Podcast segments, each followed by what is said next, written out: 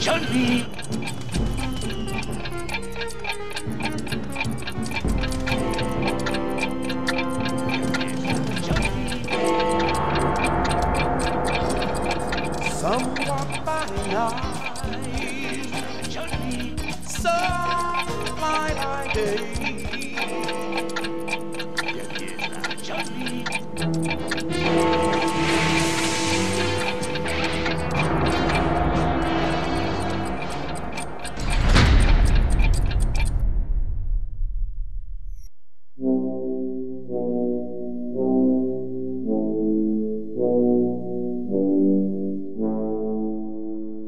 Tenía que pasar y pasó, volvimos. Sí, volvimos, volvimos porque hay mucho debate. Acá estamos. Así que teníamos que. Escuchamos un montón de gente hablar de este tema en particular, de esta película, de la película anterior, y siempre nos parecía que faltaba algo por decir. Entonces dijimos: si nadie lo dice, no vamos, vamos a a decir Acá- nosotros, nosotros. chicos, porque la conspiranoia tenía que estar presente y no la estaba diciendo nadie, así que teníamos que decirlo nosotros, chicos. Y acá estamos. Nos peilamos el rulo, Exacto, nos, peinamos el nos rulo, peinamos el mono rulo. el mono rulo, Sí. y acá venimos a hacer Sí, justicia. sí, vamos a aclarar las cosas que no se han dicho hasta ahora de eh, Doctor Sueño y de Resplandor, que hay muchas cosas dando vueltas, así que vamos a, vamos a ir cronológicamente, pero cortito y al pie. Sí. ¿no? Así que nos vamos a ir autolimitando entre nosotros porque somos dignos por las ramas. Sí. Así que control. Control, control. Yo lo, digamos, para arrancar antes de venir, digamos, repasé las dos películas así Sí. en versión rápida, Sí. como para tenerla un poco más fresca. Y empiezo a entender a, a la vieja lesbiana, ¿eh? a, sí, a Stephen King. sí, yo también. Con sí, el obvio. resplandor de Stanley Kubrick, en ciertas cosas Sí. que él criticó, no la película. No, no, No, no. es que para mí lo que hay que digamos, lo que hay que hacer con el resplandor es como desmenuzarla. Sí. Porque a nivel visual es impecable, Sí. es, digamos, es un clásico y que es utilizado para enseñar cine y un montón de cosas que eso no se lo podés negar. Contra eso no podés ir. Pero en cuanto a la trama, sí podés criticar un montón más eh, existiendo la novela. Porque si hubiese sido una idea original, Claro, es otra cosa. otra original, son decisiones. Sí. Y, y las actuaciones. Sí, hay mucho para Hay discutir. mucho Por eso, cuando también critican a Doctor Sleep, que es la continuación de Resplandor, es necesario repasar las películas anteriores y, y todas la- las desinteligencias que hubo entre Kubrick y King, y también la miniserie posterior, porque tomando todos esos elementos en común, ¿entendés? Qué difícil tiene que haber sido para Flanagan encarar un nuevo proyecto diciendo, bueno, tengo que quedar bien con los que quedaron de Kubrick y con Stephen King, con dos visiones súper opuestas, súper fuertes y a las cuales vos no podés atacar, porque vos- lo cierto es que si bien la película de Kubrick estéticamente y técnicamente es perfecta, en cuanto a lo que era el espíritu de la novela de King, es bastante irrespetuosa, Sí. totalmente irrespetuosa, y por momentos hasta te llama la atención en los momentos en que se pone enfrentada a lo que dice el libro, decís, esto ya parece intencionado, ya una, una persona que se muere, vamos a hablar de Resplandor, que da su vida para salvar a su hijo y se quema vivo con otra que se muere de frío, o sea, hay, hay como una oposición que vos decís, esto ya es intencional, Sí. no puede ser gratuito que haya hasta una oposición tan fuerte entre lo que dice el libro y lo que hace la película. Entonces ahí entendés a King y sobre todo entendemos a Flanagan que tuvo un problemón en tratar de conciliar las dos cosas con una película que para muchos de los fanáticos, el señor González que nos está escuchando de al final de la escalera, él lo dijo, inclusive supera un libro bastante, para su entender, bastante mediocre,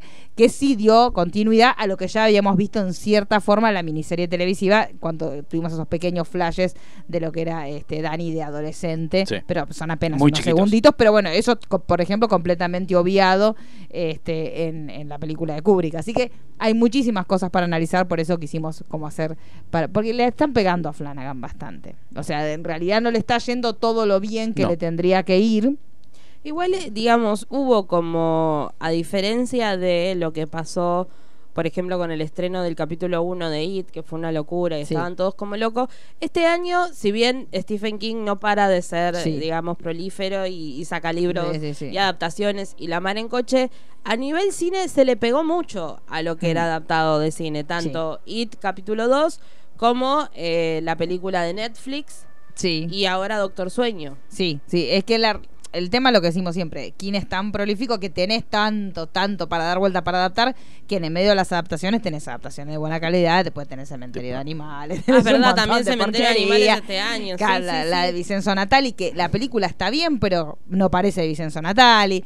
Entonces también pasa est- esta cuestión de lo que decimos de las plataformas que de a poco se tienen, en el caso de la película de Vicenzo Natali, que era de Netflix, de a poco se tienen que ir poniendo a la altura de las circunstancias históricas y vemos, por ejemplo, que sí pasa con el irlandés, pero de- tienen que empezar a tomar con seriedad también esta cuestión de los productos cinematográficos que salen de las plataformas, porque en muchos casos eh, terminan siendo, si se trabaja bien y se hace una, de una manera responsable, son pueden competir en el Oscar. O sea, Es ya que están en el nivel- excepciones Claro. a nivel plataformas como que siguen manejando ese concepto de la TV movie. Sí, Que es como hagamos una serie pero más rápido. claro. Pero lo que te da bronca es que si tenés nombres tan convocantes y haces esto, tenés a. Vicenzo Natali, tenés a King y a- haces y de Tallgrass, que no está mal, pero es como una TV movie. como Claro, si pero no está a la altura, sí. Claro, y es yo hoy lo venía pensando, no, no particularmente por, por esta película, pero sí lo venía pensando por el irlandés. Digo, eh, en un futuro va a ser distinto y Netflix va a tener sus propias salas y vamos a, va a cambiar la cosa. Indefectiblemente va a cambiar la cosa porque van a tener que levantar la vara porque el mercado ya se quebró con todas las plataformas que tenemos y se van a cambiar las reglas de, realmente del mercado cinematográfico basado o salido de la factoría de, un, de una pantalla de streaming. Pero lo cierto es que es necesario que también ellos se lo tomen en serio. Entonces, por ahí lo que decimos siempre, que lo decimos en las series, dejar de tirar una cosa atrás de la otra, pausarlas un poco más y tomar los proyectos un poquito más en serio para que den productos de calidad, como puede llegar a pasar cuando, no, no que no sea una película, porque nos ha pasado con Roma el año pasado, este año todo pinta para que el irlandés sea la Roma de- Sí. del 2019, pero que puedan hacerlo más seguido y, de última sacar tres, tres grandes películas al año de tres grandes directores, bueno, pero que Ya sean está. tres y ya está. Tres buenas películas, si no saques películas TV movies que no le, no le importa a nadie, o hacete una miniserie, o busca la forma de bajar este el nivel. Pero bueno, nos fuimos del tema. Sí, sí, pero bueno, sabía, como, como, siempre. Pero, pero muy- tiene que ver porque, digamos, lo que está pasando con las películas de, de Stephen King, digamos, eh, de- desde el inicio Sí. de, las, de las películas que hacen de los libros de Stephen King, es que generalmente en su mayoría son criticadas. Sí, Porque, o en el caso del Resplandor, fue alabada, ¿por qué? Porque estaba Stanley Kubrick atrás Sí. y no se. no- no- en tiempo y forma no se fijó tanto en que si respetaba o no la novela. Claro. Eso fue después. Lo que pasa es que era un gran director, entonces en ese momento eso sobrepasó todo. Exacto. Entonces era la locura de ver, nos pasa a todos cuando te pones a verla hoy y no la podés creer, es una, gran- una película tremenda. Cuando ves, cuando nosotros hicimos el ejercicio para, para antes de ver Doctor Sleep, de ver las dos juntas y decir, sí, las, la miniserie es una porquería, estéticamente Sí. es una porquería, está mal hecha, Es está mal actuada, baratísima, tiene cosas que son, pero eh, la historia está mucho mejor realizada. O sea, vos llegás a entender la historia, que de la otra forma es como un raconto de locuras de Jack cuando entra ahí, que no entendés de dónde viene, no entendés a dónde va, la mujer es un adorno, el hijo es un adorno, todos rehenes de un loco que va por la casa con el hacha. O sea, no lo entendés, lo que pasa que está tan bellamente contado. Es que ahí entendés a Stephen King con la crítica de por qué no quería a Jack Nicholson. O sea, Jack Nicholson ya lo ves y ya da loco. O sea, Sí. no, no, no ves la construcción de un tipo que se va volviendo loco. Claro. Lo mismo con, con- con la actriz que tampoco la quería. No. Porque no daba el, el perfil de lo que Stephen King había escrito Y en por el eso libro. después cuando hizo su, su, su miniserie eligió actores totalmente distintos. Sí. Pero que sí fueron trabajando esta gradualidad que nosotros decimos, esta locura que fue progresiva, que fue a medida que iban llegando. No es que pas, pusiste un pie en el lobby del hotel del. Overlook y ya está, te volviste loco. No, fue progresivo y entendiste que era el hotel invadiéndolos a ellos. De esta forma parecía, bueno, se volvió loco por el encierro y no entendías mucho más. Este, Sí, tampoco tenías como un contexto de base que, porque la novela, más allá de, de lo que pasa en el hotel y el tema, digamos, más sobrenatural, también narra toda una cuestión familiar y de violencia familiar y de adicciones, Sí, que no están, digamos, tan desarrolladas. Sí, Sí. se Se dice que él tiene problemas de alcohol y no está tomando, sí, se dice que tuvo Bueno, un problemita esos- con el nene, pero no se profundiza como si en la novela. Sí, y también como si en Doctor Sleep. En Doctor Sleep sí se Sí. trabaja bien esto, que también en su momento cuando le habían hecho las entrevistas a Iwan McGregor y le preguntaban sobre su personaje, que todos lo linkeaban con el personaje de Trainspotting, con el tema de las adicciones, y él había dicho que su personaje no era un personaje adicto, pero sí, efectivamente, es un personaje redimido o ya Es en que él no- recuperación. no, usa el adicto para el alcohol, usa Claro, borracho. Exacto, claro, Entonces, por eso él dijo que adicto Este es no. otro tema que la miniserie le dan bola a eh, cuando le quiebra el brazo a, a Dani. Claro. Está durante, en los Eso tres en- capítulos en- de la miniserie se menciona todo el Claro, tiempo. porque la violencia este, tiene una entidad, o sea, es, es tomada como un dato más. No es una cosa en medio de la locura, de la vorágine. No, él tiene una tendencia Claro. violenta que acá como que se vislumbra en la película de Kubrick, pero no es que se profundiza o se trabaja y se habla de una relación conflictiva, como por ejemplo en la novela, donde ella habla de lo que la madre le decía, de Sí. que la madre no, no aprobaba ese matrimonio porque sabía que ya que era como Es una de- mujer pensante, Exacto. o sea, en el- desgraciadamente la película de Kubrick no es una mujer pensante. Es una mujer que está a la expectativa de un hombre violento y esperando cuando, cuando va a aparecer con un hacha, cuando Sí. le va a pegar al hijo, pero no nunca ella da la sensación que ni siquiera entiende lo que le está pasando alrededor, como que es una, una rehén sin pensar. Sí. Sí, está como asustada todo el tiempo, Entonces- llorando y fumando. Claro. Y no, no hace más que eso. Nada, y no te enfrentás que de última lo más Bueno, lógico- también pobre se tuvo que fumar a Kubrick, o sea, Ese es otro tema. también Claro, Sí, ese- Uno después cuando investiga, sí, sí, ahora entiendo que- por qué está triste, llorando, gritando, asustado todo el tiempo, porque Sí, detrás de escena chico. era una cosa... Sí, sí, pero bueno, pero eh, eso es entendible y por eso le decimos a todos los que nosotros somos de acá hay, hay unanimidad, somos todos defensores de Doctor Sleep, Sí, Exactamente. todos, no hay nadie que no lo defienda, este y les decimos que si bien es, obviamente las películas tienen que sustentarse por sí mismas, no es que tenés que leer el libro, pero, pero ver todo el contexto que llegó y que llevó a que se haga esta película te ayuda a entender también el desafío que tenía Flanagan adelante.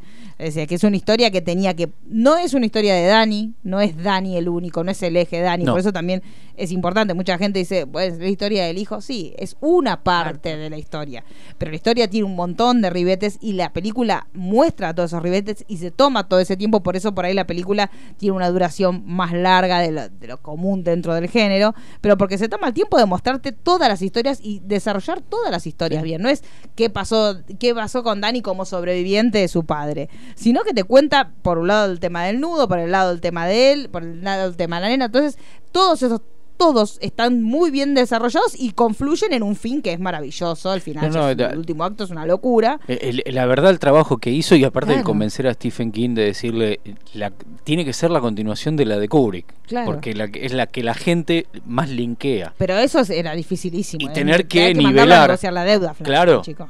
Y tener que nivelar todas esas cuestiones y llevar el verdadero final de la novela a Doctor Sueño, Claro. para mí fue una genialidad. No, es una locura, es una locura. Por eso nosotros vamos a tratar de contarle datitos de lo que fuimos viendo e investigando de la película original, de la miniserie, de las teorías conspirativas de por qué la película se va tanto de lo que era el libro, que es lo más lindo para a mí, es lo que más me gustó, este, para que ustedes después entiendan el trabajo que hizo Flanagan y después obviamente la vean y entiendan por qué nos gusta y tanto. eso sí, si no la vieron hasta este momento, pongan pausa, Sí, investiguen cómo verla, la ven y vuelven Sí. porque vamos a spoilear. sí, vamos a spoiler. Sí. Doctor Sueño, Resplandor, Ya está. el que se queje de que spoileamos, Chicos, pa- por favor. va a cumplir Espe- 40 años el año que viene. ya Esperamos está. casi un mes, que no joda. Sí, chicos, por favor. Sí, aparte ya se estrenó hace bastante en Sí. algún lugar, no sé si seguirá en cartel. Por todavía, eso. ¿eh?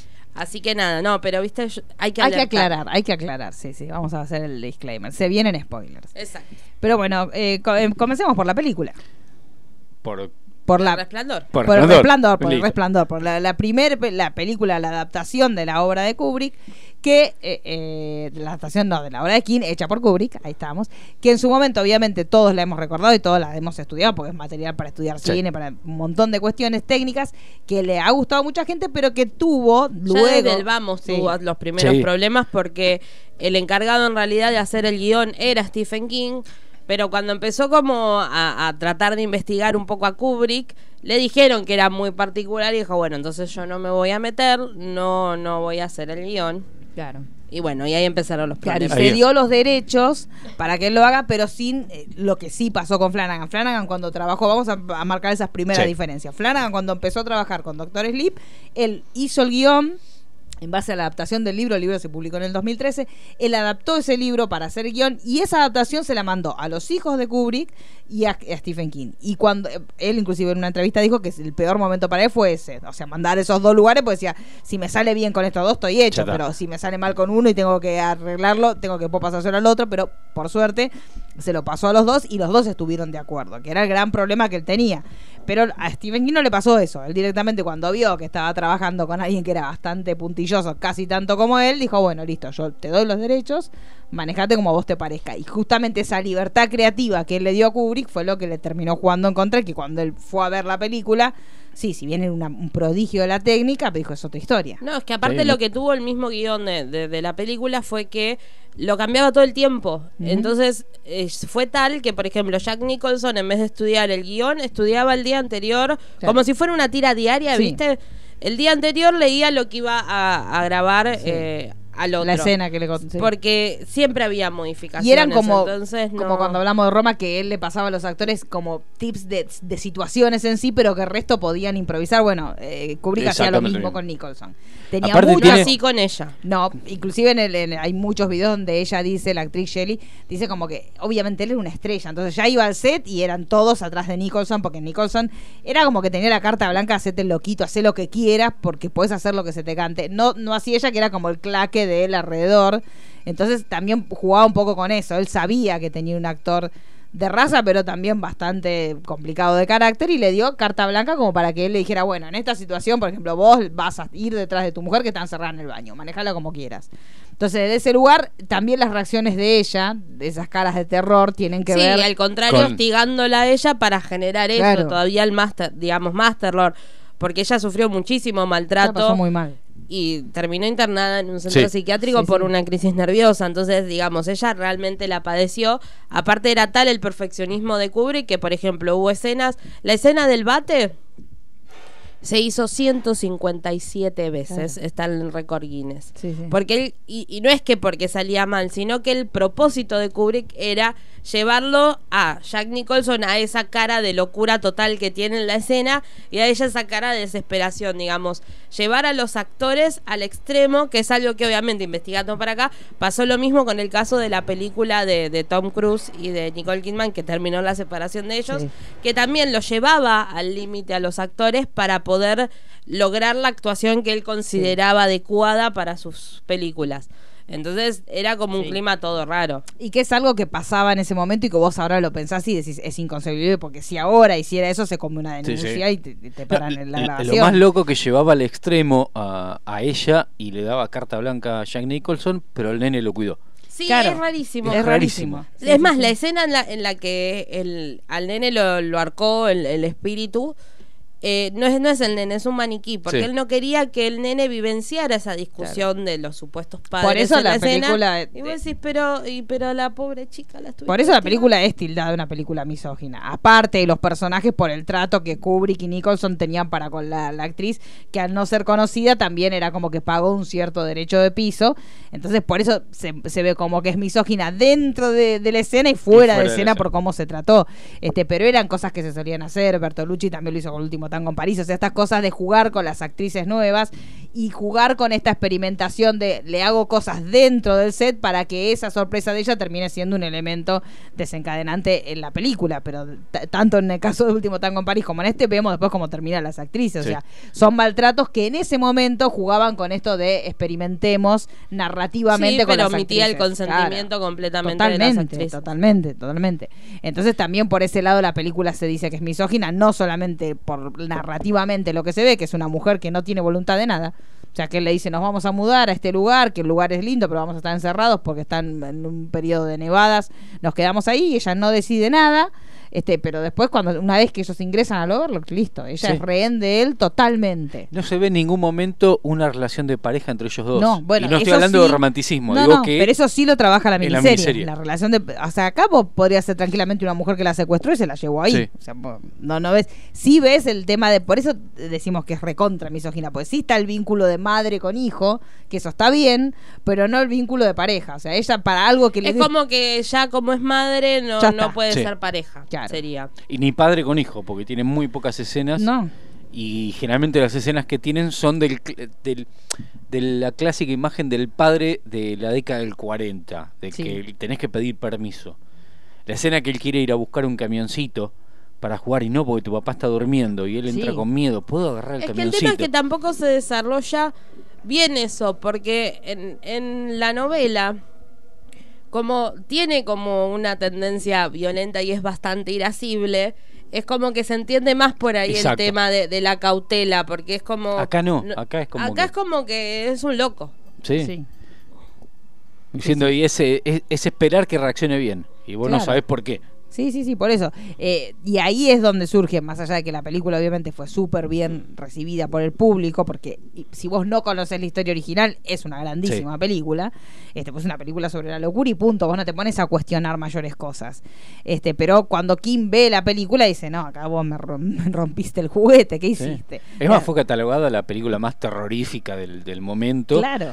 Eh, lo que se llama terrorífica de esa época. Claro, O pero sea, tenía imágenes que todos nosotros tenemos imágenes que no las vamos a borrar nunca de nuestra mente, que también la- las películas en Flan, la película de Flanagan están reproducidas y están muy bien reproducidas Sí. sin colgarse demasiado, podía Pero haber- increíbles. increíble, Sí, podría es- súper colgado y eh, No. no, o sea, Henry fue- Thomas, Sí, sí. es increíble cómo lo hace parecer a Jack Sí, Nicholson. sí, es una maravilla. Es pero increíble. cuando vos llegas a ese punto en la película donde él efectivamente se cuelga del resplandor, vos ya estás enamorado. O sea, a mí me pasó eso. El momento que él dice, bueno, listo, vamos a volver Sí, a ya este lugar. compraste la yo ya compré todo. O sea, a mí en Sí. ese momento fue como un bonus. Bueno, listo, esto viene también, bueno, buenísimo. O sea, ya al momento que tomas Sí, el porque camino. en vos realidad incluso cuando en, en Doctor Sueño, si él se hubiese querido colgar del del resplandor, en los flashbacks que tenemos de, de ese periodo posterior al hotel, donde él ya vive solo con su madre, eh, podría haber... Podría metido- haber súper. No, ahí no. Nada. No, no. Nada. Por eso él exploró en las primeras partes, él trató de, de crearte el universo propio de su película y de la historia de Dani de grande.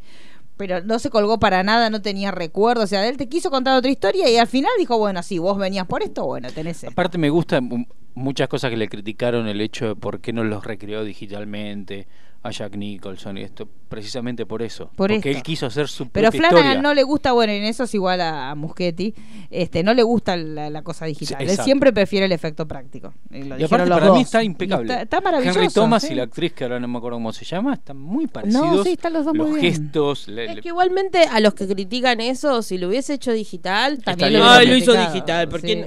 No, chicos, estamos en la época de la crítica. Estamos en la época de la gata flor. Claro, pero lo lo cierto es que eh, tanto Muschetti como trabajaron pro- desde el profesionalismo y desde los que ellos creen que es el concepto más lo que ellos veneran, que es este tema de la del efecto práctico, de la cámara. Ya lo habíamos visto con Flanagan en su momento con The Hampton of Hill House. Él no le gusta hacer, o sea, sí, obviamente cuando no tiene otra oportunidad, pues lo hemos visto con, con Rose cuando tiene que hacer los vuelos astrales. Sí. Hay ciertas cosas que no las podés hacer de otra forma que no sea con CGI. Bueno, es entendible y ahí utiliza es- esos recursos. Pero cuando se puede va- tratar de evitar, lo evita. Y, y el, el resultado es maravilloso. O sea, la película es maravillosa desde la, la escena que Dani se encuentra con el padre en el, en el bar del, del es maravillosa. Es, es Jack Nicholson. Lo Sí. ves a Jack Nicholson, Sí, no sí, decís es. Henry Thomas y aparte estás tan Nicholson. metido en la historia que tampoco te pones a buscarle a ver si es, si es igual o no. Está, estás- este, se vive tanto la tensión de ese momento que tampoco estás buscándole a ver si es igual o no es igual.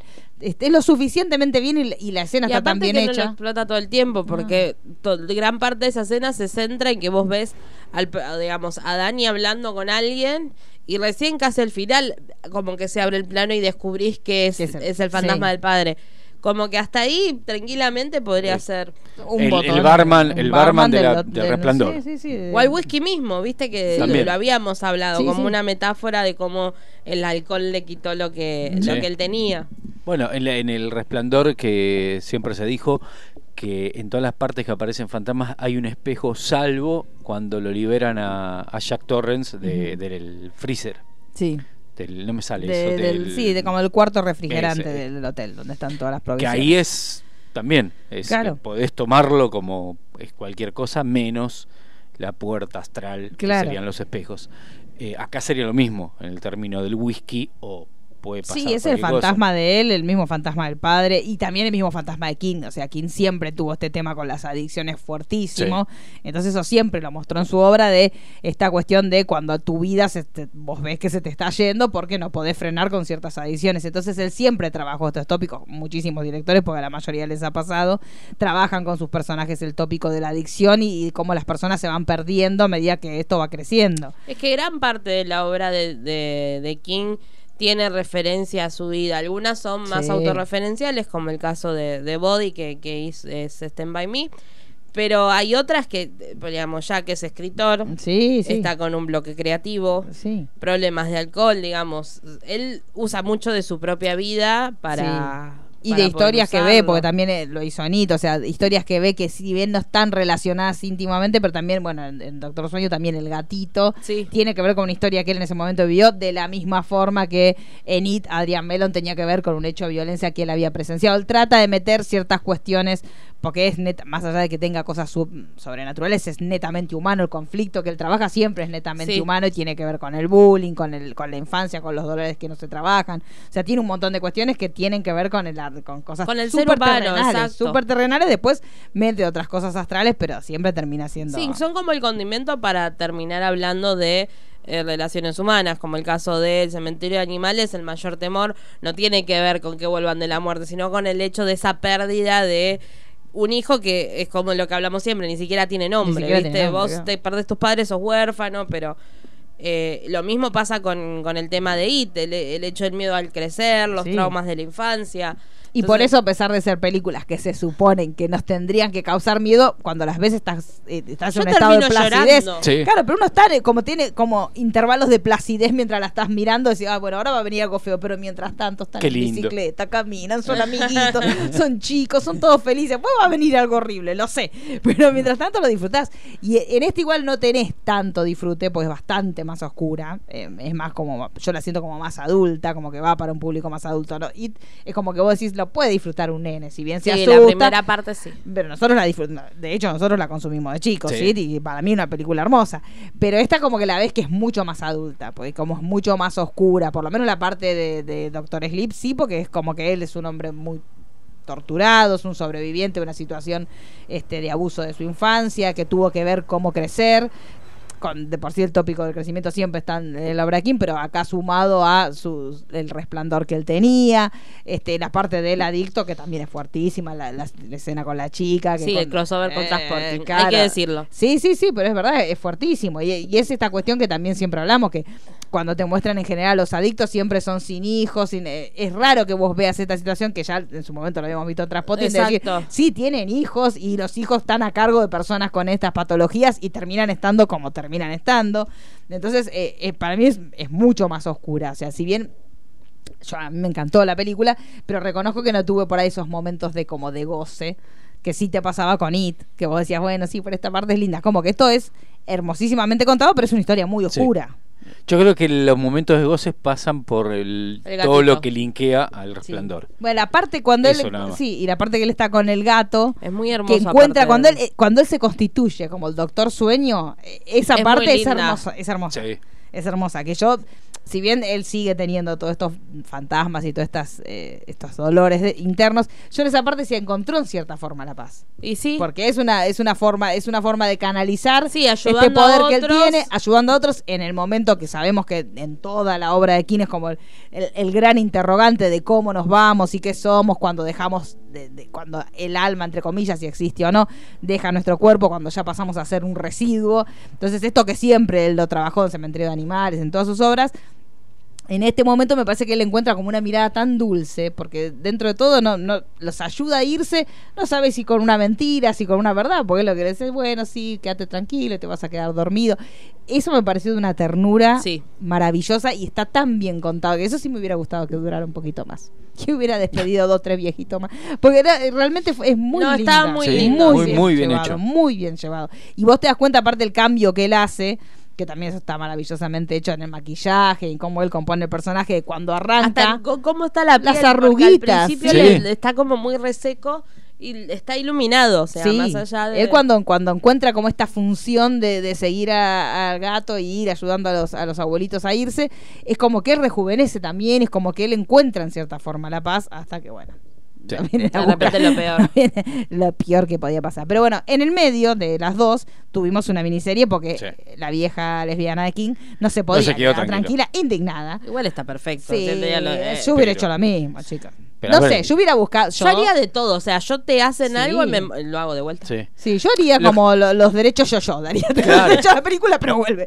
Película vuelve, no te lo doy nunca. Igual hay que eh, situarse en los 90, Sí. que hay muchos libros de Stephen King que fueron adaptados en formato miniserie, entonces Sí, no es raro que haya No es hecho. raro, no es raro y él es súper prolífico, tenía que publicar inclusive libros con otros nombres para, para no saturar Sí. el mercado, o sea, una locura lo que él hacía.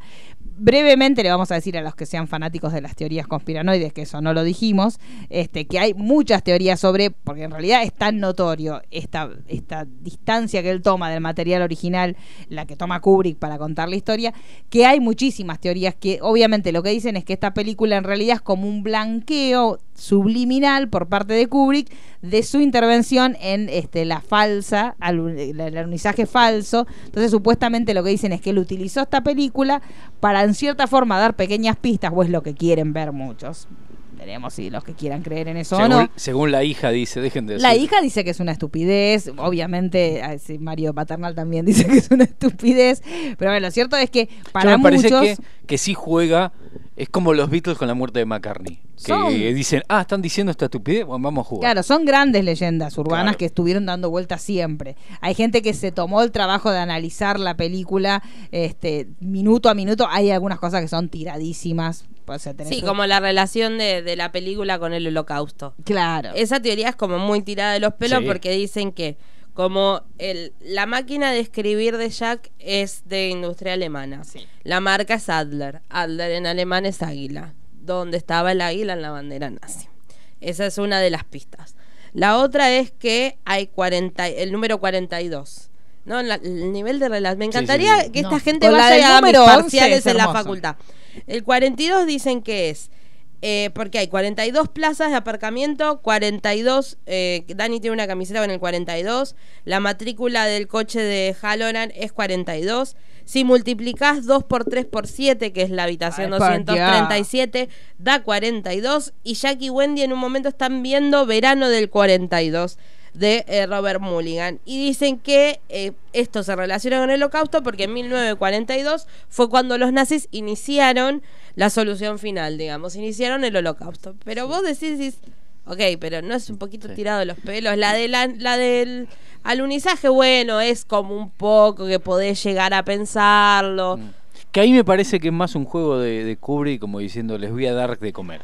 Sí, hay También cosas que puede ser. Sí, hay cosas que son sin lugar a dudas que son que el nene tenga una remera de Apolo. Apolo 11, eso no puedo decir que es gratuito, de ninguna manera. Después hay otras hay otras cuestiones, por ejemplo, los que analizan, que se los recomendamos que lo busquen, este que está en YouTube, Código Resplandor se llama, Sí, ¿no? Código Resplandor. Resplandor, este que son dos dos este entre dos videos bastante largos que analizan toda la película, pero toda Desde el arranque hasta que termina, toma por toma, y por ejemplo hay una toma que porque ven que la ventana tiene dos ventanales, suponen que esos son dos unos y los unos son del Apolo 11, o sea, hay cosas que son tiradísimas Sí. de los pelos. Hay otras que no, porque hay tomas que efectivamente una persona tan meticulosa como Kubrick, que tenga determinadas tomas, que de una toma a la otra haya di- divergencias tan importantes, hay cosas Sí, que sienten son- de que sí, que eh, no, no son antojadizas. Yo sí lo puedo- la remerita, el busito de- del nene, de Dani, que, que tiene el Apolo 11, no Sí. es gratuito. El, El hecho que él del esté- número.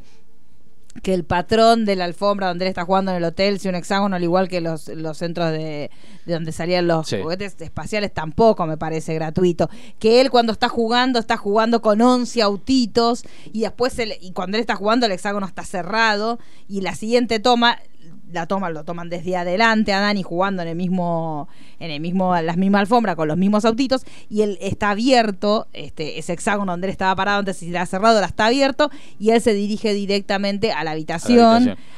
a la Eso es habitación muy- 217 que tiene que ver con la distancia que hay desde la Tierra a la Luna. Esas cosas sí me parecen que son más lógicas. Después hay otra, bueno, otra teoría sobre que hay un jugo tan dentro Sí, de la despensa del hotel, que los jugos tan eran los jugos que tomaban los astronautas. Hay, hay cosas que son bastante más este, tiradas de los pelos, hay otras que no, hay un montón de cuestiones que no se ven directamente, o sea, el, el, el laberinto, que El sí se ve, que, que es importantísimo en la película, pero cuando vos ves los primeros planos del hotel no lo ves. No lo ves. No lo ves de ninguna forma. Entonces, hay ciertas cuestiones que tienen que ver con que se supone que las pistas están ahí, como la primera entrevista que, que tiene Jack con los dueños del hotel, que eso se supondría que sería la entrevista que tuvo Kubrick con la gente de la NASA cuando ellos le, le proponen justamente hacer esto. Y cuando él vuelve y le dice a la mujer, bueno, mira, conseguí este trabajo, pero nos vamos a tener que encerrar en el tiempo que yo esté haciendo esto, no lo vamos a poder contar y vamos a estar incomunicados de resto, tienen que ver supuestamente como cómo pactó Kubrick este alunizaje, que para los que son más jóvenes y no, piensan que toda la vida la, la gente pudo ir a la luna, lo cierto es que en ese momento era primordial que Estados Unidos... eh, fuera llegara Llegara primero, a la luna, por lo menos que se mostrara como que había llegado a Que la se te- mostrara, porque ahí salta Claro, las teorías si llegó otra no. teoría que en realidad los rusos ya habían llegado. Claro, lo cierto es que eh, masivamente Por eso es tan importante esa fecha, sea cierta o no. Claro, por eso, y era muy importante porque era posicionarse en cuanto a tecnología frente al mundo. Entonces, realmente era una guerra fría y era importante que Estados Unidos llegara. Entonces, una de las teorías para aquellos que no creen que efectivamente, no es que no creen que se haya llegado, no creen que se haya llegado en esa fecha. O sea, los que no creen que, la- que creen que el alunizaje fue fingido, creen que sí, lo hizo Kubrick, lo afirmó Kubrick, que 2001 Odisea del Espacio fue su primer ensayo de trabajo Sí. para ver ciertas cuestiones. Inclusive dicen que hay ciertos errores o ciertas cuestiones técnicas que sí se ven este, en 2001 que se repiten en la filmación del alunizaje, ciertos reflejos que tienen que ver con la técnica con la cual, con la cual se filmó. Lo que dicen es que era necesario que, que eso pasara. Entonces se utilizó 2001 como un ensayo y después Kubrick cuando se dio cuenta lo que había hecho consideran que por eso se abre tanto del camino de lo que era la historia de Kim, porque él utilizó la película como una excusa para dejar pistas sembradas de lo que efectivamente él había hecho con el alunizaje. Creer o reventar. Creo- los que tienen ganas y tienen tiempo se los recomendamos porque en realidad la, la persona que hizo el trabajo de- del Código Resplandor y analizar fotograma por fotograma es increíble. Algunas cosas son súper tiradas los pelos, otras no Otras tanto. Para mí no jugó con, con el mito como la tapa de David Rowe, como... Sí, puede haber jugado otra, o sea, no haberlo hecho, pero haber dicho Pero yo, jugar yo con juego eso. con esto, ¿qué me importa? como alimento el mito. Claro. No, y para los que le interesen las teorías, aparte de lo que recomendó Marisa, está el documental Room, eh, bueno, 237, que eh, fue dirigido por Rodney Asher y producido por Tim Kirk, donde también abordan las distintas teorías y significaciones de la película, porque aparte también hay otra teoría que tiene que ver con que es un tributo a los pueblos originarios americanos, porque mucha de la decoración del hotel Sí. es de distintas tribus, entonces nada, ahí profundizan todo esto. Sí, en realidad el hecho de que se haya abierto tanto de la obra original permitió que mucha gente teorizara sobre por qué se había abierto. Entonces tiraron esa teoría, tiraron varias, pero lo cierto es que entre Kubrick y King se pudrió todo. Sí. Sí. Más, cua- sea cual haya sido el motivo por el cual Kubrick decidió abrirse como se abrió de la historia original, aquí le molestó muchísimo porque, bueno, está bien, la película es perfecta, técnicamente es un prodigio, pero la historia que yo cuento es otra. Entonces, cuando vuelven los derechos este, a mano de King, King dice, bueno, ahora para, para pacificarnos y si vos querés que yo, pues, era, había como una pica importante y que se hacía pública. El tema era ese, en ese momento King también decía que él le molestaba la película. Entonces, el salvoconducto que pudieron negociar los dos fue, bueno, listo, yo me callo, dame los derechos a mí, yo hago lo que a mí se me canta con mi obra y la cuento como a mí me parece. Y también lo que decía Mariano, en esa época pasaba mucho. Era muy normal. Que, que, que había esta- estas TV movies o estas miniseries que funcionaban y mucho, porque también la gente para que son más chiquitos, pero bueno, había pocos canales de televisión, entonces e- esta cuestión de que hubiera una historia que te la contaran episódicamente por ahí en tres, cuatro noches, para nosotros era lo más lindo que te podía pasar verte, como nos pasó con It, como nos pasó con muchas historias que uno las veía todas las noches, dos o tres noches y era Y, una locura. y era- fueron emblemáticas. It, más allá de que ahora eh, Muschietti hizo las nuevas versiones, Sí. sigue siendo emblemática la de Sí, sí, 1990. marcó una generación y nosotros nos vamos a acordar de esa de esa película toda la vida. Después, obviamente, nos- también nos enamoró la nueva versión, pero lo cierto es que hay generaciones enteras que se enamoraron de eso. El Resplandor no fue, la, la miniserie no. No. fue, no tuvo ese impacto. No, no, no. Quedó. Es más, yo la primera vez que la vi, que la vi en videoclub, no la vi en, en televisión, me aburrió bastante.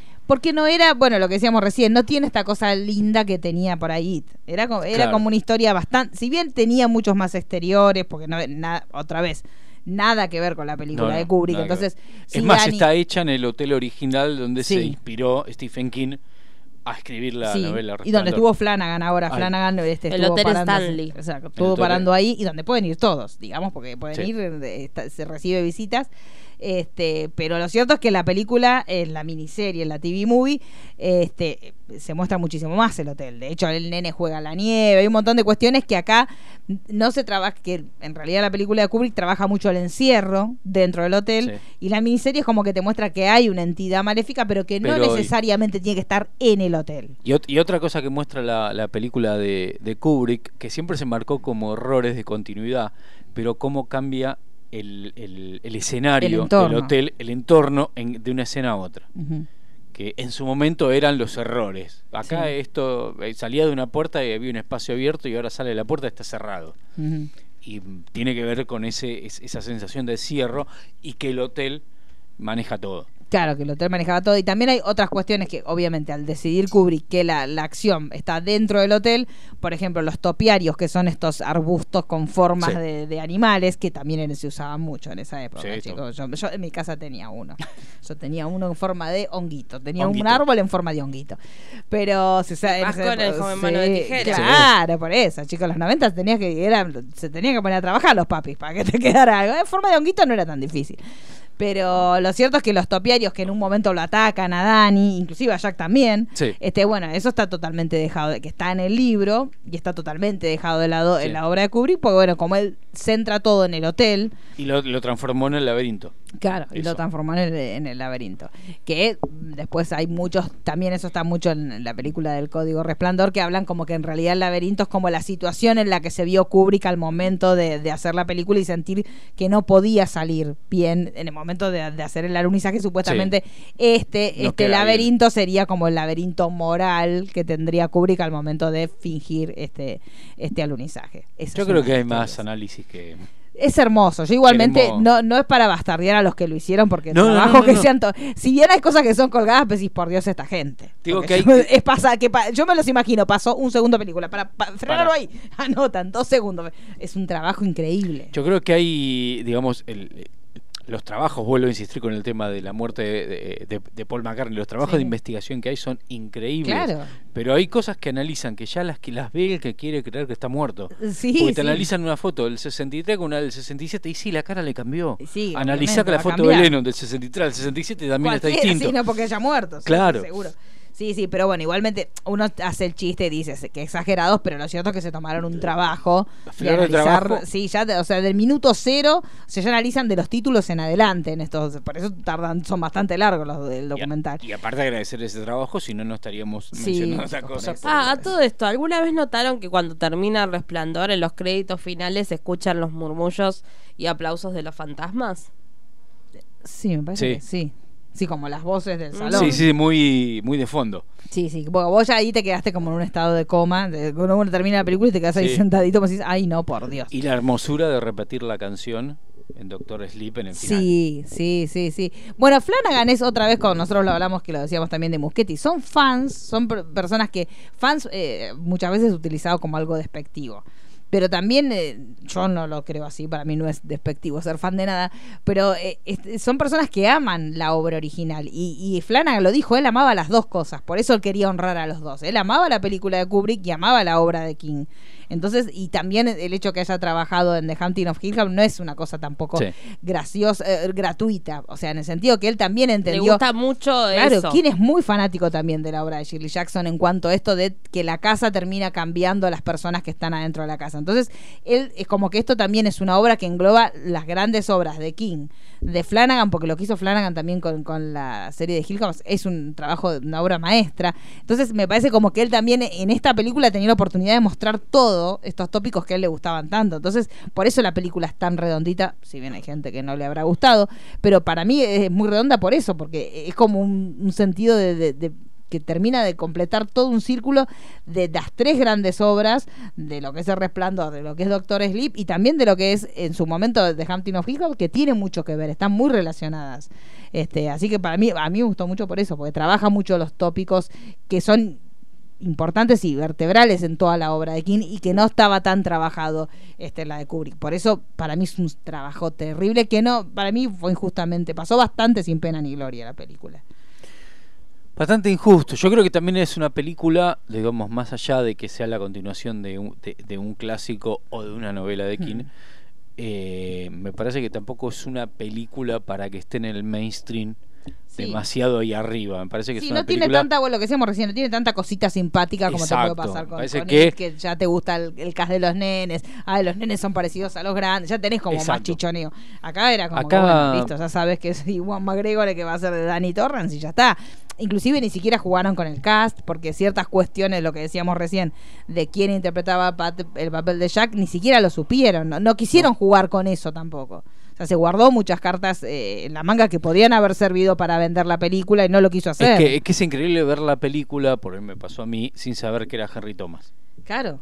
Sí, es que nadie sabía. ¿viste? Porque él podría haber explotado mucho eso, pero no lo hizo porque su intención no era explotar el resplandor, sino que su intención era contar la historia de Doctor Sueño. Sí, sí, Sí. sí. Que pasa por otro lado. Está bien, hizo un mimo como una manera de cerrar una historia y un conflicto, como decir, bueno, trato de, de- Pacifiquemos, de- sí. exacto, de pacificar algo que fue muy conflictivo con, con el final que eligió para Doctor Sueño, pero la historia central no es esa, eso era una parte de, de de- del pasaje de él pero no se centra más en el nudo, en un montón de cosas que también estaría bueno que lo exploten, porque Es que las no- cuestiones sí. del nudo es, está muy bueno para desarrollar. El nudo de verdadero tranquilamente vienen. puede ser una miniserie, tranquilamente. Tranquilamente, o sea, y, y en mano de Flanagan. O Sí, sea, a sí, mí me sí. gustaría muchísimo verla, porque de hecho tenés para contar miles de años para atrás de cómo fueron ellos evolucionando como una tribu de vampiros. O sea, tenés un montón de cosas para trabajar ahí que él no decidió explotar. O sea, está todo muy bien, pre- pero sin embargo,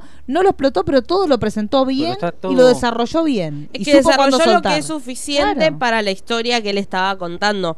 Pero de por sí son personajes que son mucho más, digamos, la diferencia de Doctor Sueño, o sea, hablando de las películas, no la novela, es que en El Resplandor no tenés como mucho más para explotar. Vos terminás de ver la, la peli de Kubrick y no tenés mucho más para desarrollar o quizás sí saber un poco qué pasó con Danny después Sí.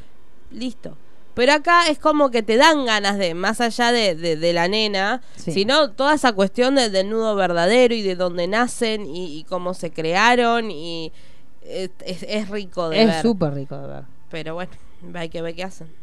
Sí, digamos que la miniserie, como para cerrar, la miniserie ah, mostró mucho más de lo que nosotros habíamos visto y dio a entender que efectivamente era el hotel el que volvía loco eh, este, a Jack.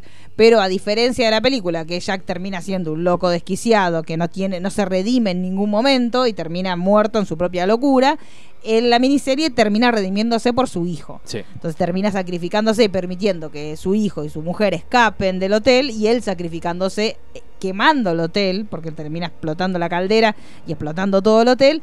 Inclusive en un futuro hacen como un, un, un, este, fast forward al futuro de Dani, donde ves a Dani terminando la secundaria este, con la madre y viendo como el fantasma del padre feliz, como diciendo, bueno, finalmente pudiste encontrar en cierta forma la paz. Y entonces eh, se entiende mucho más el concepto total de la película, que es lo que King quería. O sea, Sí. en, de- en definitiva, este vínculo de padre e hijo tan conflictivo, este, el hijo llega a entender que efectivamente no era que el padre era un loco, era que el padre Que había padre- estado poseído por, por estas entidades que habitaban el hotel.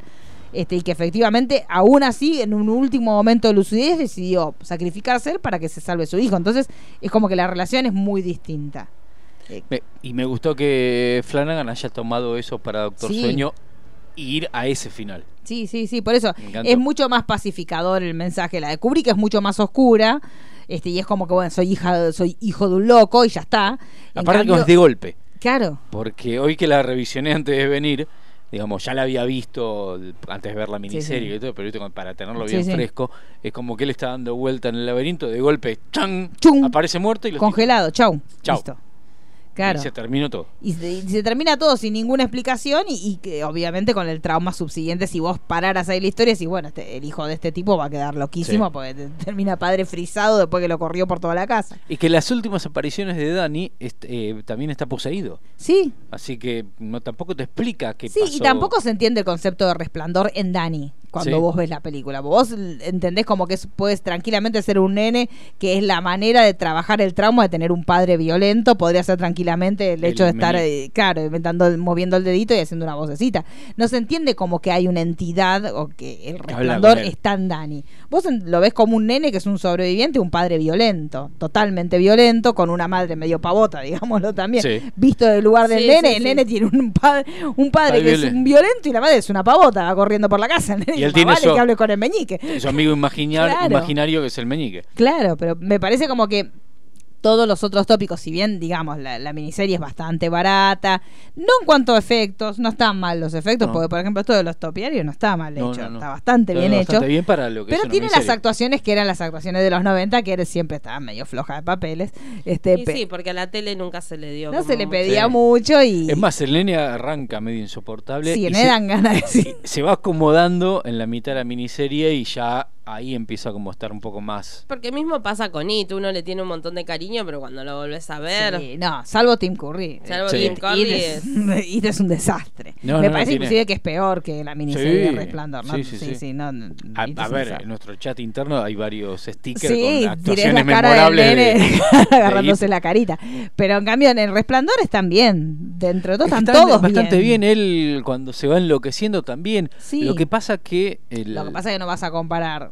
Jack Nicholson Claro. con pero y, pero también con los 90 y lo que era la, la actuación en televisión y no era que actuaran mal sino que no se exigía no se hacían tantas No, tomas no. era como bueno ya Y quedó, también la imagen de la mujer era una imagen de la mujer mucho más sexy, era, era totalmente distinta. Era una mujer que le preguntó, una mujer, inclusive en la, en la miseria, bastante pesadita. O sea, como que a cada rato le va cuestionando las enfrentaba. decisiones. Claro, pero ¿por qué no es que se encerramos acá? ¿Pero por qué vas a hacer esto? ¿Pero a dónde vas?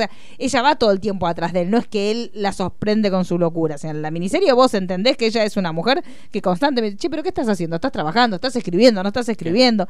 En el otro O- caso es casi fortuito que ella pase donde está la máquina y lea lo que él escribió.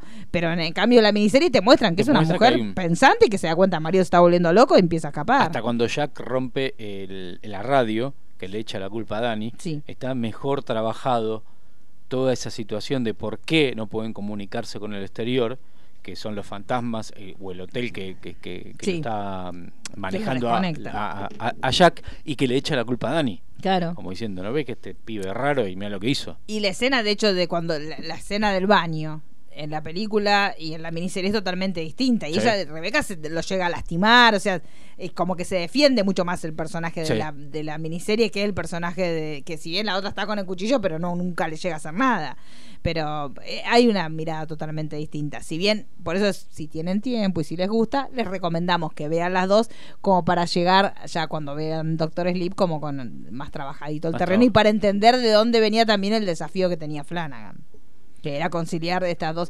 La, la, la pedorreada barata de los 90, pero bien hecho el desarrollo Bien. de los personajes. Que bueno, obviamente lo que estaba a cargo de él era eso. Lo que estaba Sí. a cargo de quién era guion, y fue lo que salió bien. Después la- el tema de la dirección de actores no estaba a cargo de quién, y bueno, fue lo que estaba más flojito.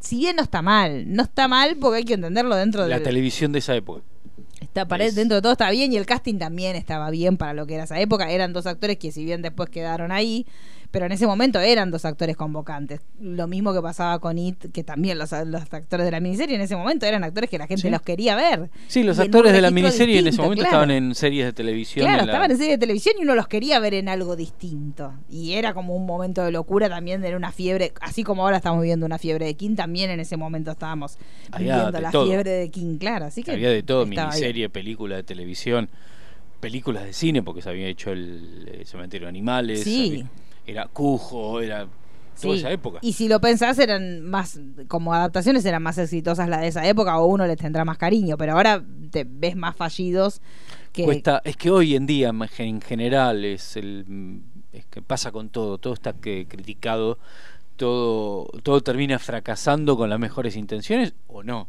o no, porque pero bueno, ahora hemos visto con- cada adaptaciones pedorras Por últimamente, eso. chicos. Que no creo que, que uno se las acuerde en 10 años, Nah. ni en 5 años. no no no han, han estrenado cada cosa Igual que- también no es lo mismo que verlo con los ojos de chico que Sí. verlo ahora. Eso también carga mucho, porque It, la verdad, es que sí, es malísima. Es malísima. O sea, las actuaciones son muy malas. pero uno la vivió de chico, entonces es el trauma que te quedó, el, el, eh, va por otro lado. Sí. Lo mismo que pasa con Cementerio de Animales y un montón con... Bueno, igual Cementerio de Animales fue mala la, la adaptación de este año. Sí, chicos. Pero... Ya que yo creo que el, el- el chico que vio la, las de Muschetti ahora va- le va a pasar. Yo no sé si va a Sí. llegar a ser tan clásico, sé. pero le va a pasar esa nostalgia cuando tenga 30 Y lo 40 que pasa años. es que el hecho de que nosotros lo hayamos visto en televisión tenía mucho que ver también con eso. Claro. Capaz que, bueno, los que sean más chiquitos, que en algunos años la vean repetida, repetida, repetida, como lo veíamos nosotros, capaz que les ahí pasará lo mismo. Pero a nosotros nos pasaba que era como, eh, lo repetían cada dos minutos y uno era chao, me clavé toda la tarde, pero me lo miré. Sí. Capaz que en unos años habrá nenitos que les pase que se queden todo un sábado a la tarde mirando IT 1 y 2 tirados en un silloncito como nosotros, pero bueno. Claro, eso, eso se perdió hace mucho, con un montón de... eh, Claro. Me acuerdo que Invasión Extraterrestre también hubo como en canales de cable que... Que te un hacían como un maratón, todo. claro. Sí, lo que ahora uno maratonea en Netflix, en ese momento Sí, lo podías maratonear en un canal que te pasaba la. Tenías una fecha que decía Claro. el sábado Y ahí te 23. dabas cuenta que no era algo tan largo. Porque Claro. uno cuando lo miraba fragmentadito y con propaganda decía, ay, es una re serie. Pues mirá, decía, ah, no, No, ya ¿cuántos terminó. son? Cuatro horas acá, ya la terminé. Pero bueno, Doctor Sleep. Doctor Sleep. Vino después de la adaptación que hizo King en esta miniserie, saca el libro en el 2013, donde compila un poquito de lo que ya habíamos visto con lo que él quería que fuera eh, el destino de Dani y empieza a contar lo que decía Dani, lo del nudo verdadero, que es como una historia aparte que tranquilamente podría funcionar como película, como, Como serie, como miniserie, de este nudo verdadero que son estos, estos vampiros que se alimentan de la energía de la gente con miedo.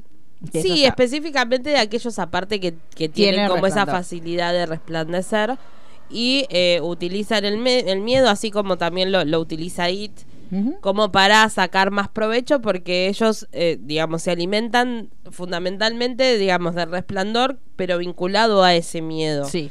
Como que sale más puro si lo hace sufrir, sería Sí. algo así. Sí, sí. Y, y en, en este camino ellos son como una especie de gitanos, podríamos decir, son bastante nómades, van, van girando por, por todo Estados Unidos buscando cómo alimentarse.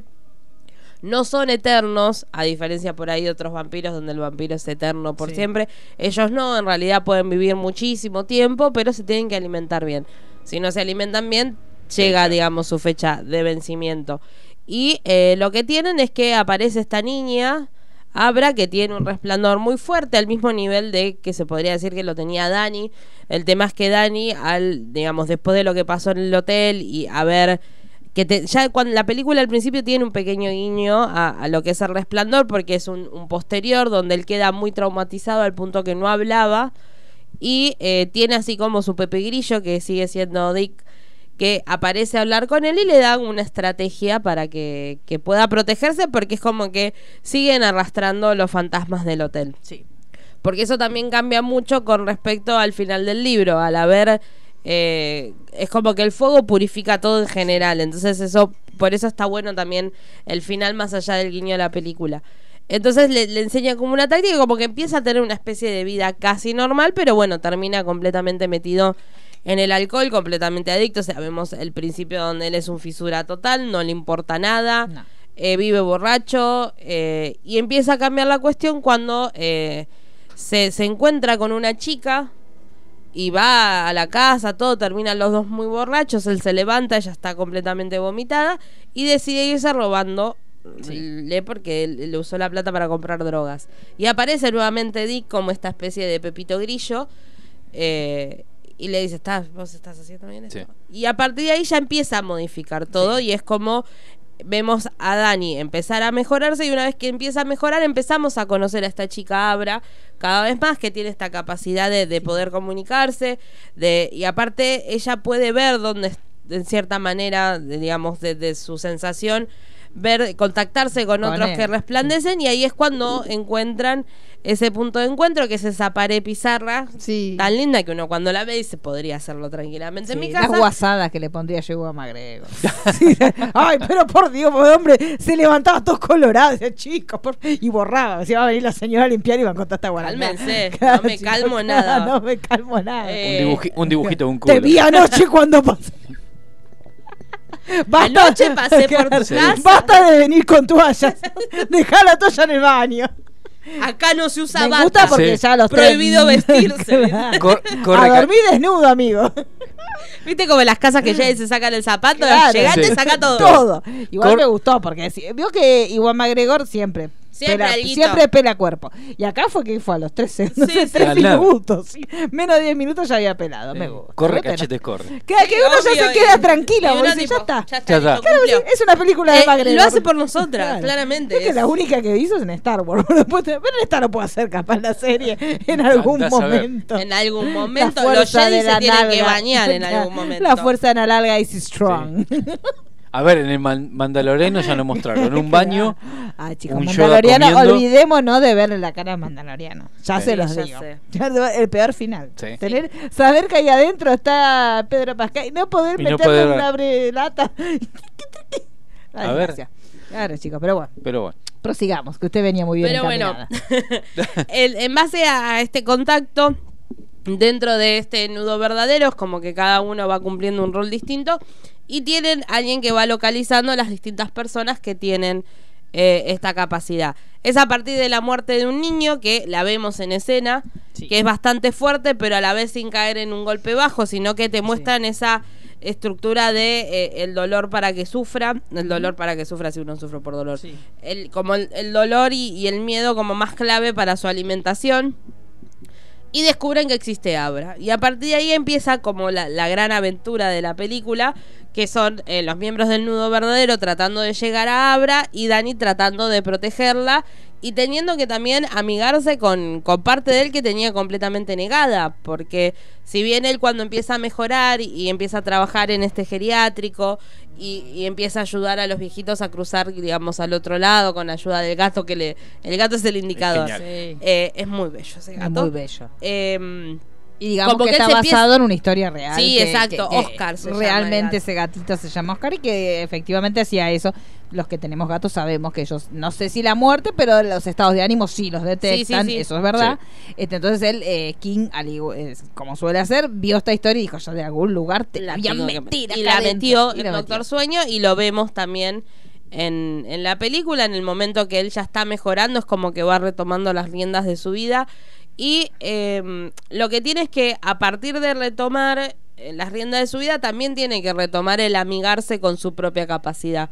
Porque si bien él empieza a tener como ese contacto con Abra, es como que en un primer momento solamente de la pizarra, cuando ella quiere contactarlo eh, y, y contarle más, incluso que lo va a ver, es como que él es, bueno, pará, Sí. calmémonos. Hasta acá, Lleguemos. Hasta acá llegué. Claro, sí, sí, sí. Pero bueno, en esta aventura se van a tener que enfrentar a los del nudo verdadero, que están increíbles todos sus miembros. Tenemos ahí un actor de Twin Peaks que está divino. Y eh, nada, eso. No quiero contar más porque yo empecé y termino No, sí, contando sí, toda la película. Bueno, lo que decíamos nosotros, eh, Rebecca Ferguson, que está haciendo este. Está increíble. Increíble, y que ella dijo que para trabajar este, esta especie de vampiro, que también los vampiros tienen mucho esta cosa de rockero, qué sé yo. Ella trató de buscar, por un lado, Es hippie asesinos. hay que decir. Sí, es muy hippie con osde. Eh, ella trató de trabajar, por un lado, esta cuestión de los músicos, porque ella tiene una estética así como muy, muy de chica, tipo de. Sí, le falta cantar la de- Sí, tipo una fangirl a hacerse, una groupie, una groupie onda. Este, y por otro lado, trabajó también un montón de cuestiones con asesinos que no quiso dar nombres efectivamente en quién se inspiró, pero sí dijo que se inspiró en varios asesinos este, seriales y, y las patologías, esta cosa de que siempre que hablamos de lo mismo terminamos cayendo en esto, pero esta cosa de los encantadores que son, esto que decimos que no son seres fuera de la sociedad y que no tienen encanto, sino muy por el contrario, tiene esta cosa de que son seductores y que están socialmente instalados. Bueno, el personaje de de ella, de Rosy, tiene un poquito de esto, esta cuestión de que es muy atractiva, de que es seductora, pero hasta ahí no más, porque tampoco deja que nadie se acerque demasiado a ella.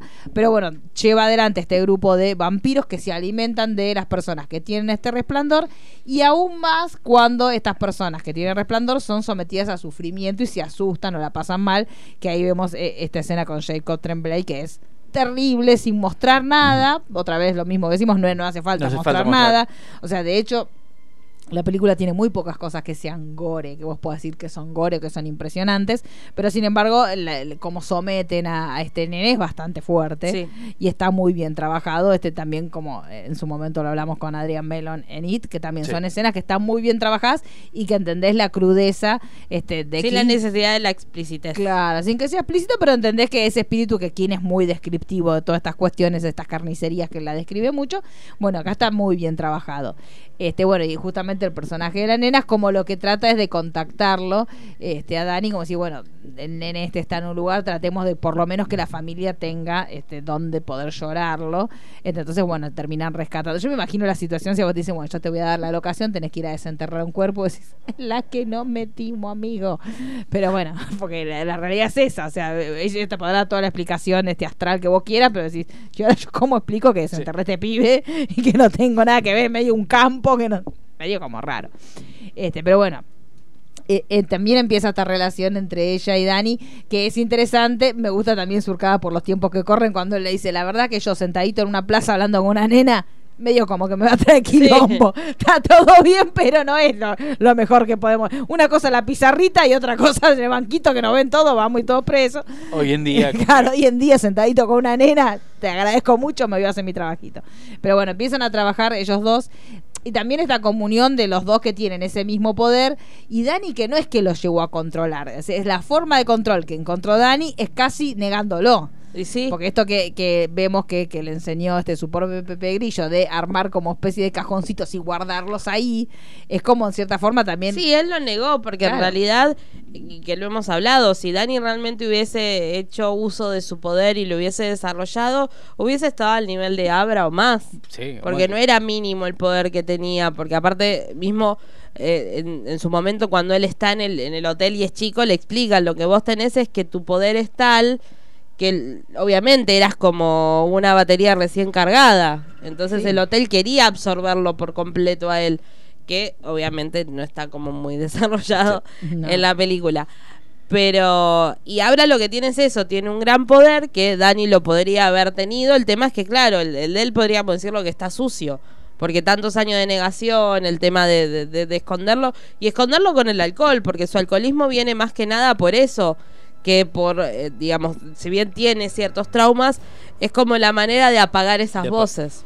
Sí. Pero digamos, el poder también lo demuestra en la, eh, en la- en la escena final, cuando Sí. despierta todo eso. Sí. Y de la manera. Que Es lo que hace. también Una para mí sí, tac, tac, tac, tac, y tiene mucho que ver con, con el síndrome postraumático. O sea, hay mucha gente que cualquier trauma que tenga en la vida lo soluciona así. Y no es que lo soluciona, lo guardaste. Entonces para mí tiene como, como que hay una lectura sobre el duelo y sobre el trauma. Este, que para muchos uno, y también nos pasa a todos, crees que superaste ciertas cuestiones y no es que las superaste, las estás ignorando y la tenés en una cajita y con esa cajita vas viviendo y la llevas la cajita a todos lados, decís, en realidad superé esto, no. Y Dani lo que le pasa es eso, es una situación tan traumática que él termina diciendo, bueno, lo metí en una cajita. Bueno, Chao. para mí eso es solucionarlo, para otros era negarlo, pero en definitiva lo que le hace es eso y hasta el momento que, que llega ella, es como que él está en mediana paz con sus demonios en la cajita y su poder utilizado para ayudar a los, a los abuelitos a irse lo más pacíficamente posible. Lo que pasa es que cuando ella regresa lo pone de, de cara con lo que él durante todos estos años lo guardó en esos Sí, sí, es más, en un primer momento el consejo que le da es como... Mete- buscate tu cajoncito. Sí, tal cual. Métete adentro del cajón, hacé la Sí, cajita. hacete cajita y, y y después es como que reflexiona y también está bueno. Es como que a lo largo de la película él se vuelve a hallar a sí mismo y le recomienda todo lo contrario, diciendo, no, vos sos esto, o sea, no, no, no quieras acallar lo que sos. Claro. Entonces eso también está bueno. Y sobre todo lo que está muy bien trabajado en las películas son esas batallas mentales Sí. que tiene fundamentalmente Abra con, con Rosy. Porque lo que tiene es que si bien es una nena, está muy bien la piba que hace Sí, el está papel muy de Abra. bien, no es que bien. es como... Y es un eh, es, eh, dentro de todos los papeles que hay es como el más difícil, porque es una nena que es adolescente, tiene una vida terrenal, porque los demás, bueno, Dani encontró un trabajo que más o menos lo tiene contenido. Rose vive una vida como, chau, en otro- no- como unos gitanos en otro nivel. Ella es una nena. Es una nena que va al colegio, que tiene sus cuestiones, entonces tiene este poder que lo tiene que conciliar con estar socialmente adaptada. Este, y por otro lado tiene esto que dice, es como un poderío demasiado grande que lo tiene controlado y por eso también, imagínate si a uno le pasara eso de adolescente, descubrir que tenés ese poder y que te dicen hay alguien en no sé dónde que le pasa lo mismo y vos irías corriendo a Sí, hablar con él y. ¿cómo hacemos? ¿Cómo vivís vos con esto? Entonces está bueno también esa que también es una cuestión que tiene que ver con la adolescencia, el, el despertar de todos los sentidos que están mucho más exacerbados que Dani, que ya está baqueteado, que le pasó de todo y que logró apaciguarlos. Tenés que Entonces, abrir la cajita, nada, deja para qué. no, deja, está tanto con candado, no los 63 huevos. cajitas. ¿Qué cuál era la combinación? Ni me acuerdo. Ni me acuerdo. Déjala. Tire el candado. Ah, Tire el candado. De mi, de mi problema, tire el candado. Están todos en Ya está. cajita. No, pero me parece que eso también está muy bien trabajado y es una mirada muy piola. Yo creo que aporta. otra cosa, la diferencia de la, de la película de Kubrick, analizando las partes actorales, esta cierra un montón de cosas desde lo actoral también. Sí, El tema Que es que yo están creo mejor trabajadas las problemáticas que la de Kubrick. sí. Es que yo creo que también cambió mucho a lo largo de los años, porque no olvidemos que el Resplandor está por cumplir 40 años. Sí, ni hablar. Lo que se le pedía a los actores. No, no- cambió muchísimo la forma de actuar. Y que en esa, todavía pasa, pero en esa época también era el hecho de decir, contratemos uno de los que iba a ser de Jack Torrance, era Robbie Williams. O sea, Sí. a- a- tendremos que ver qué Jack Torrance hubiera hecho Robbie Williams, capaz que estaba haciendo Good Morning Vietnam. Claro. Era el hecho de decir, trajimos a Robbie Williams, trajimos a Jim Carrey, trajimos y van a ser ellos en vez de hacer un personaje. Jack Nicholson me parece que hizo de él también. Sí, y totalmente. se nota mucho que es él. Hasta sí. En, la, en la famosa escena del hacha, que le prepararon las puertas para que se rompa y él había sido bombero voluntario y las partía de la, de la nada. Sí, sí. Y tuvieron que cambiar de vuelta la puerta para que le cueste partirla, porque él sabía cómo partir la puerta. Sí, sí, le recomendamos que vean porque hay muchos videos del, del detrás de escena. En, en general, la que siempre filmaba era la hija Sí. de Kubrick, Vivian Kubrick, y hay Sí, muchísimos que videos. terminó siendo un corto que está para el que se quiera comprar el DVD está disponible en el DVD Sí. ese corto con el detrás de escena que obviamente no es el mismo que otros No. det- detrás de escena No, documentales y que uno puede a mí llegar me incomoda bastante cómo le habla Jack Nicholson a Vivian Kubrick.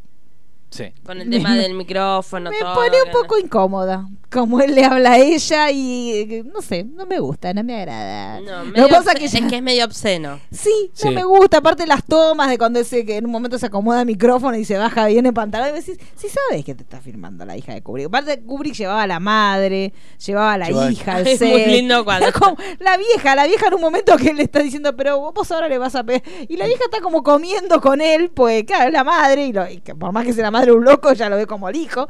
Y él está así, bueno, porque ahora vamos a filmar esta escena. Y ellos le explican todo a la madre. Y la madre los mira porque como es como muy la locura de Nicholson con Kubrick. Y como ellos dos hablando su propio código. Y la vieja mirando los dos, como son dos desquiciados de Sí. mierda.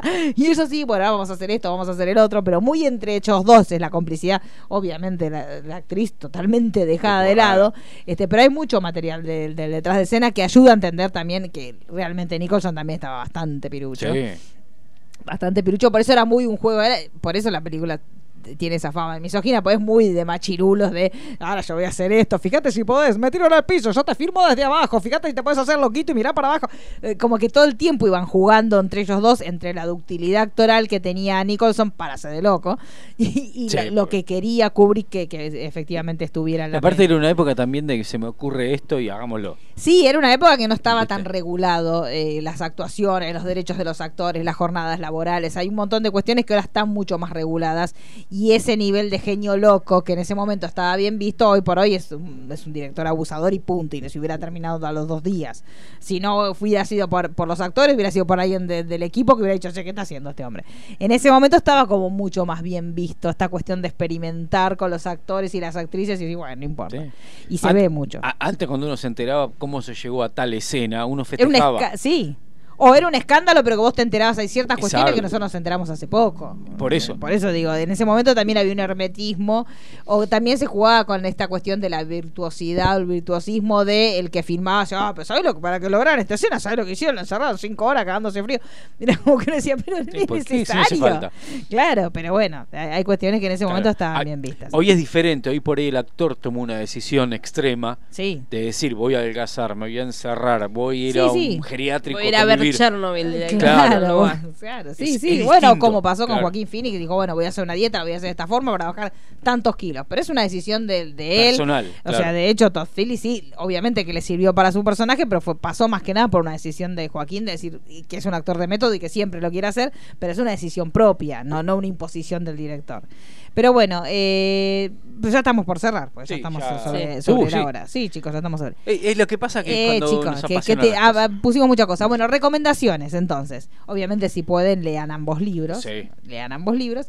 Siempre. Vean estos documentales que le dijimos de Código Resplandor, que si los ven, o sea, realmente el trabajo que se han tomado en analizar esto. Si, si le gustan las cosas eh, paranoicas Para, y sí, ver, así, ver muy cosas, conspiranoia, tienen todas las teorías ahí dando vueltas. papa fina. mucho más desarrolladas de lo que nosotros le dijimos, porque nosotros contamos como lo más, eh, grosso modo, este, obviamente los extras de la película de Resplandor, donde van a poder este y vuelta, que nosotros le estábamos contando entre Kubrick y Nicholson, que tiene mucho que ver. La miniserie televisiva que no está mal. No está mal, no para está mí mal. hoy en día es una Sí. es algo que tenés que hacer. Y lo Es va a ayudar a entender más que nada el personaje de Danny Torrance Claro. y también al personaje de Jack Torrance, que es totalmente distinto a lo que ven en la película de Kubrick. Hoy, hoy en día es muy difícil leer las novelas de Stephen King porque son, en general, son bastante ex- Sí. extensas y hoy ya no hay tanta paciencia para leer el libro. Audiolibros, audiolibros. comentario, audiolibros lo pueden hacer mientras que están trabajando, si tienen así, se meten un auricular tranquilamente, clic, se lo ponen ahí, nadie, nadie los escucha. Te ve la miniserie. Si los echan del trabajo, nos mandan en los comentarios. Me echaron por me echaron del trabajo porque me estaban llamando hace dos minutos y yo estaba en ese momento ya que entró a la habitación. Hay que tener paciencia. Hay que prestar mucha atención para los que quieren eh, incursionar en el audiolibro. Es bastante demandante, no es Sí. un podcast. No, no, chicos. no es una cosa es, que- es muy demandante escuchar un audiolibro porque realmente uno tiene que. Es muy. Necesitas concentrarte mucho porque enseguida uno se va con la costumbre de escuchar cosas que no tenés que prestar tanta atención. Yo las veces que lo intenté, lo he hecho, pero reconozco que en algunos momentos me descubrí diciendo, ay, ¿cómo llegó acá? Sí. Yo que me había ido. volver. Y volver a decir, no, voy un poquito para atrás porque no sé cómo llegó a esta habitación. Es como, personaje. como yo qué sé, el tío Alberto que se sienta a contarte una historia. Claro, Es sí, eso, sí, tenés sí. que prestar atención. Claro, pero no podés mientras que el tío Alberto está haciendo irte a hacer otra cosa porque te perdiste la historia. Entonces, está bueno para los que no tienen, los- por ahí la gente que tiene muchos horarios, que tiene que viajar entre lugares y te sirve porque realmente si te concentras te vas Te va, totalmente. Este, y, y es más fácil que estar con el libro, pero bueno, les recomendamos entonces audiolibro, libros, ambos, si los Sí. puede leer. La miniserie. La miniserie, el detrás de escena, el documental de que van a poder ver por qué supuestamente una de las teorías de por qué Kubrick se abrió tanto de la historia original, que tiene que ver con esto de la de supuesto alunizaje filmado por él y que Resplandor fue como su cartita de pedida de perdón a su mujer y a su hija, se supone, porque él durante el tiempo que filmó el alunizaje no pudo No contárselo a ellos, porque obviamente era un secreto de Estado. Este, y bueno, obviamente que vean Doctor Sleep. Y si quieren también que vean The Haunting of Hill House. Sí, que Sí. es una obra maestra de Increíble. Flanagan. Sí, y que vean todo lo de Flanagan. Todo lo de Flanagan, Flanagan es un gran es un director. Y otra cosa, para los que están caídos del catre, qué Sí. linda frase. Sí. Hermosa. Henry Thomas es el niño ET, el que Sí. trabaja en eh, Hunting on Hill House Sí, y acá hace el de padre Jack de familia. Y el, artiche, el, ar- el actor fetiche de Flanagan, porque está en muchas de sus Sí, porque va, Y Flanagan también- va a empezar a hacer eso, va a empezar a tener sus actores fetiche y nosotros Sí. apoyamos que haga eso. Y también el primer Norman Bates joven. ah, es cierto. Porque uno dice, eh, eh, eh, eh, la, la serie Norman Ba- eh, Bates Motel, Sí. eh, ¿cómo se llama el que hace de... de- No me sale el No nombre, me es sale el nombre largo. también. Sí. Freddy, Eh, decile Freddy. Freddy. Ahí sí, está. el que vino acá de Eh, visita. sí, ese. Sí, sí, el Pero el primer Norman Bates adolescente fue Henry Fue, Thomas. sí, por eso. Y, y también un niño prodigio de- bastante golpeadito por la industria de la industria cinematográfica. Uno de los Un primeros niños golpeaditos. Y un, un gran actor. Sí, un gran actor. Así que le dimos muchas recomendaciones para que vean, para que se pongan a tono y para que entiendan y amen la película como la amamos nosotros y la defiendan de los detractores. Sí.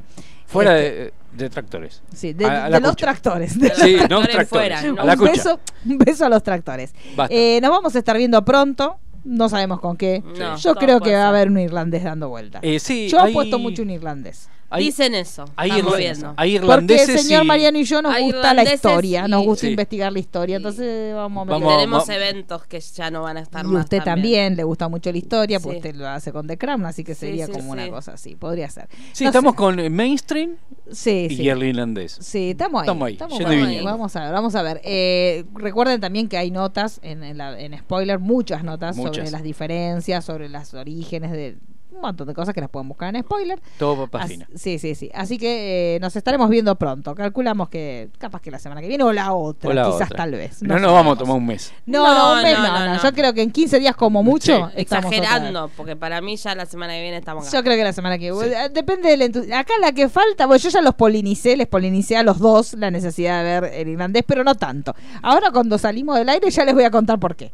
Y Listo. ya para la semana que viene los tengo a los dos acá. inseminados. El lunes. Ahora. Ahora. Ahora, A las 12 de la noche. Digan que dura tres horas, que si no hacemos un maratón, chicos. Nos estamos viendo la semana que viene. Eh, mi nombre es Marisa Cariola, arroba Cariolita. Mi nombre es Daniela Failease, arroba Dani Failease. Mi nombre es Mariano Core, arroba. M. M. Core Core 71. 71. No se acuerda su arroba. Nah, chicos, pero no sé. quedé en Lo blanco. que es renunciar a la fama. bueno, nos estamos viendo la semana que viene.